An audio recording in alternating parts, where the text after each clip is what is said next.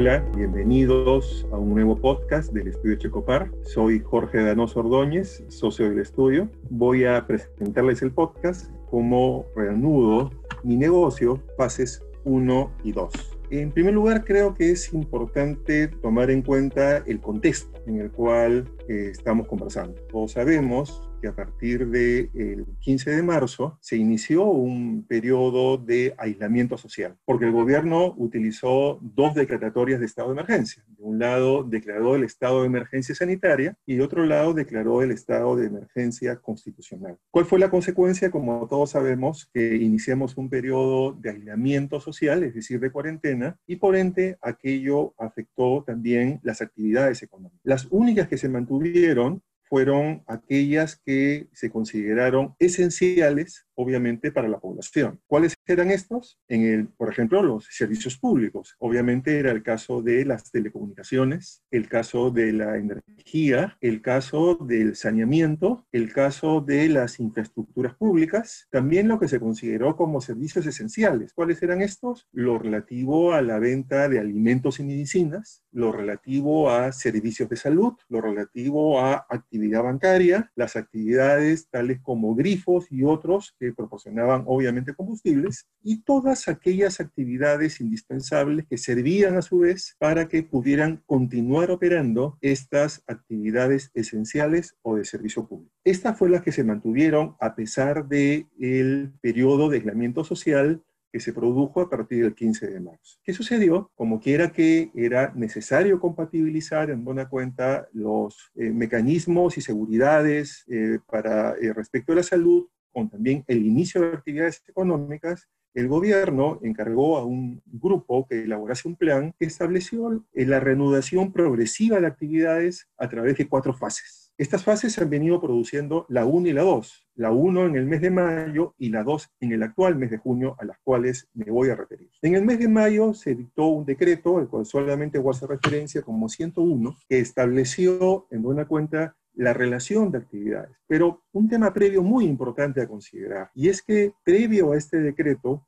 el gobierno dictó una resolución ministerial 239 del Ministerio de Salud estableció los lineamientos para la vigilancia en la salud de los trabajadores. Lineamientos que deberían tener en cuenta todas las empresas, incluso entidades públicas, para poder elaborar su plan para la vigilancia y control del COVID-19 en el trabajo. Esto es a fin de proteger los aspectos de la salud respecto del trabajo. es muy importante, como vamos a comentar, de acuerdo, tomar en cuenta estos lineamientos del Ministerio de Salud como, de acuerdo, no los eh, eh, lineamientos a considerar para que cada empresa pueda elaborar su plan para vigilancia. Entonces, ¿qué sucedió con la fase 1? El decreto, el 101 que hacía referencia, estableció en su anexo una relación de empresas que podrían reiniciar su actividad económica en función, claro está, de los, tipos de actividad. Y estableció una relación en materia de eh, minería, en materia de construcción, en materia de servicios y turismo en materia de comercio. Por ejemplo, en materia de minería este,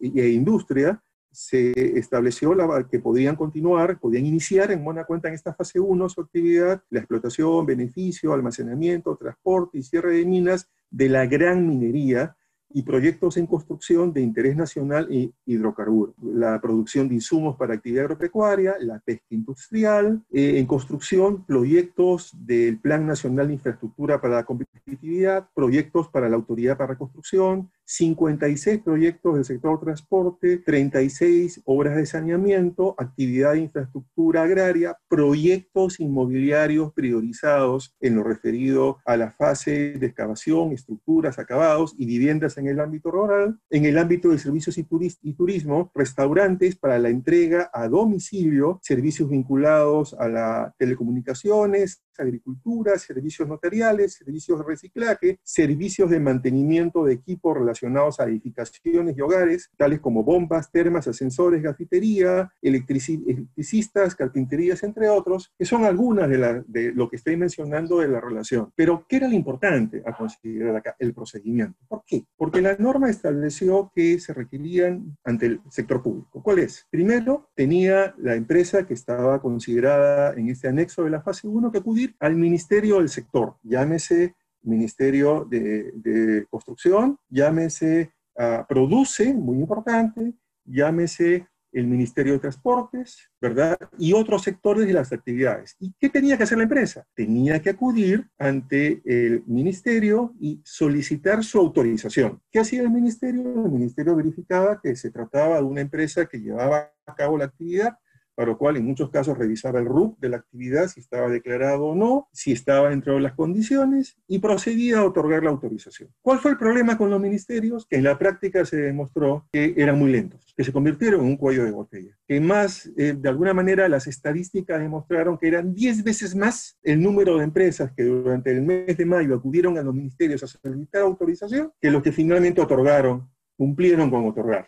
¿De acuerdo? Entonces, por tanto, se convirtieron en una traba para el reinicio, porque además había un segundo requisito importante a considerar para lo que va a suceder también en la segunda fase. Y esto es que una vez obtenía la autorización, el ministerio le otorgaba a la empresa un código para que pudiera ingresar a la, una página web del Ministerio de Salud para que las empresas pudieran registrar su respectivo plan para la vigilancia y control del COVID en el trabajo. Plan que tenía que elaborar cada empresa en base a los lineamientos del Ministerio de Salud para la vigilancia de la salud de los trabajadores aprobados por la resolución ministerial 239. Entonces, eh, ¿qué sucedía también? El Ministerio de Salud también se tomaba su tiempo para efectos de finalmente otorgar, enviar por correo una certificación de que había cumplido con registrar el respectivo plan de la empresa en el SICOVI. Y recién entonces la empresa, luego de un trámite que podía demorar muy bien una semana o mucho más, o simplemente no terminar, podía recién comenzar sus actividades. ¿Por qué la, la obligación de escribir el plan en el SICOVI? Se suponía que era para facilitar la fiscalización de parte de los organismos competentes, como es principalmente el caso de Sunafil y también las municipalidades que pudieran fiscalizar. Hasta ahí eh, lo relativo a la fase 1. ¿Qué sucedió? A partir del mes de junio se dicta un nuevo un decreto que vamos a llamarlo 101 y ese nuevo decreto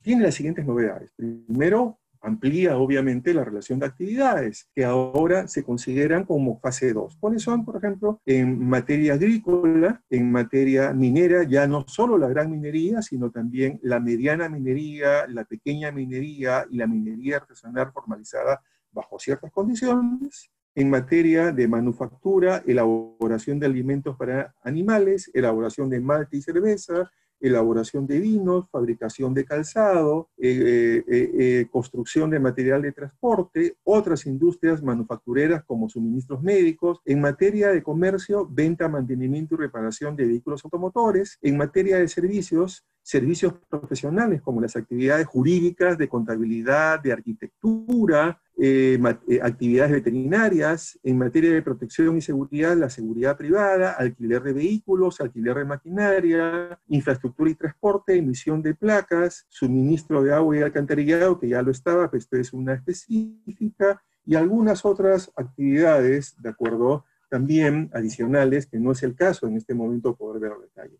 ¿Cuál fue lo importante, sin embargo, de la fase 2? Un primer tema, se suprimió la necesidad de autorización sectorial. Es decir, el gobierno dándose cuenta y ante los reclamos, claro está, de los sectores empresariales, de que se estaba retardando demasiado con grave perjuicio para eh, la masa laboral y para la actividad económica, el reinicio de actividades de la fase 1 por la eh, demora este, de los sectores en poder proceder a otorgar autorización, lo suprimió. Ya no es requisito poder acudirse. Es suficiente que la empresa apruebe su respectivo plan para vigilancia y control de COVID en el trabajo, conforme a los lineamientos para la vigilancia de la salud de los trabajadores, eh, aprobados por resolución ministerial 239 y sus modificatorias, y que la empresa apruebe conforme se establece y que ese eh, plan tuviera que inscribirse en el CICOVID, solamente ante el Ministerio de Salud, con un cambio importante desde hace pocos días, y es que el Ministerio de Salud ha establecido que más bien corresponda a delegado en el Instituto Nacional de Salud y al interior del instituto, en el Centro Nacional de Salud Ocupacional y Protección del Ambiente para la Salud, Censopas, la eh, actividad de llevar a cabo el registro. Entonces, ¿qué tiene que hacer la empresa? Tiene que ingresar a la página web correspondiente, ya no necesitar o requerir la autorización del sector, sino tener claro que se trata de una empresa ya que está en los listados de la fase 1 o de la fase 2 y proceder al, ingresar a la página web y llenar los distintos campos que establece en buena cuenta esa página web. Y ahí le van a pedir la información desmenuzada, pormenorizada, en buena cuenta del plan que debe tener la empresa y registrar. Con el registro, a partir del día siguiente están autorizados para comenzar a operar y no requieren además contar con ningún tipo de cargo, autorización o certificación. Lo que sí ha establecido la norma es más bien que esta, el Instituto Nacional de Salud, a través del Censo Paz,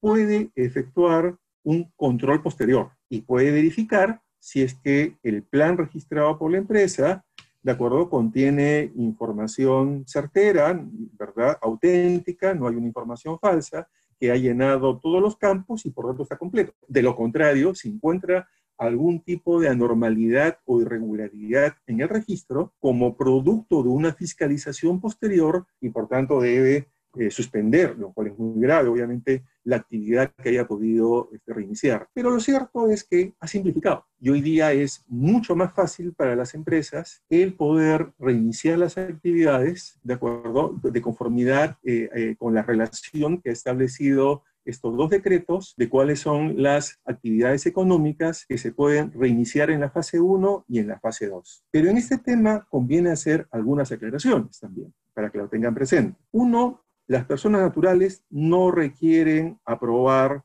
el plan y registrarlo en el SICOBI. Si yo soy una persona con negocio, no necesito yo poder cumplir con esos requisitos. Segundo lugar, ¿qué sucede con las autorizaciones otorgadas anteriormente durante, eh, vamos a decir así, a estas normas plenamente válidas? Tercer lugar, ¿qué sucede con aquellas empresas que estaban en la fase 1 y que no alcanzaron pues a obtener la autorización sectorial y que ya, bueno, las normas han cambiado? Eh, ¿Tienen que eh, eh, seguir aplicando la norma anterior o ya no? No, ya no, ya no, ya cambió. Ya la norma específicamente dice que esas empresas de la fase 1 tienen que hacer lo mismo que de la fase 2. Este es aprobar su plan conforme al lineamiento del Ministerio de Salud y solo acudir al CICOVID para poder registrarlo cumpliendo los requerimientos que establece la página web. Y con eso es suficiente para efectos de poder ya este, inscribirse en el CICOVID y por ende cumplir con los requisitos. Ahora bien, eh, ¿qué ocurre? Es decir, con las empresas, ¿requieren tener un plan para mm, cada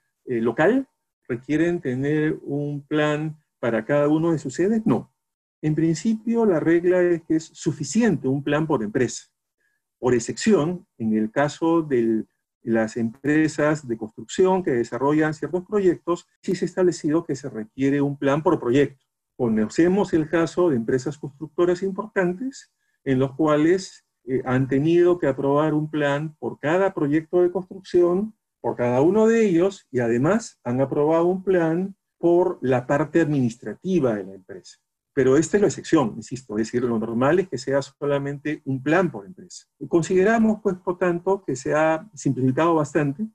Entendemos que esto debe marcar una pauta, además, para las siguientes fases de reanudación 3 y 4 que ha anunciado el gobierno, que no sabemos si demorarán cada una de ellas un mes, o podrán acelerarse. Llamamos también la atención que en estos casos, como vemos, han habido bastantes cambios, lo que, y en muchos casos de estos, además, lo que ha sucedido es que a veces cuando las normas se dictaban, la práctica administrativa era diferente, es decir, les ha costado a las entidades poder adecuarse al sentido de la norma y tomar conciencia que tenían que actuar de una manera ágil, eficiente, a fin de cumplir con las metas del gobierno de facilitar la reanudación de actividades económicas.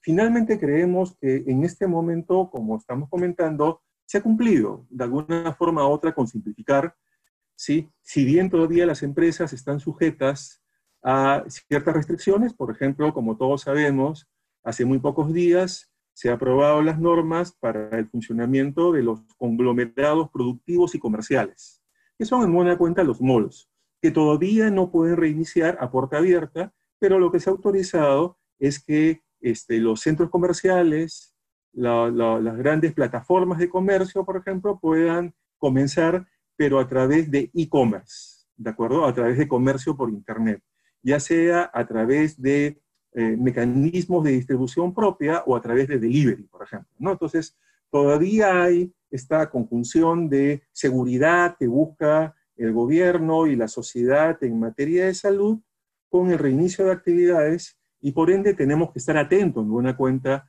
a cuáles son las próximas actividades económicas que se deberán reiniciar en las siguientes fases y seguramente cómo se irán mejorando también las normas que establecen estos requisitos administrativos.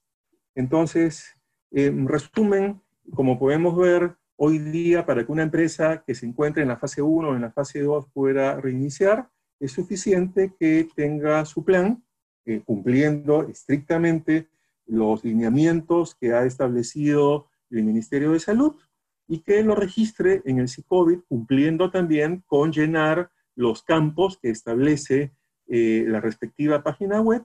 No requiere contar con un cargo y simplemente el día siguiente puede reiniciar automáticamente la actividad. Creo que este es el principal resumen que podemos hacerlo. Esto era lo que queríamos contarles el día de hoy. Muchas gracias por su atención. Recuerden que estamos a su disposición para atender cualquier consulta que quieran plantearnos sobre estos temas. Les habló Jorge Danos. Nos despedimos hasta una próxima oportunidad.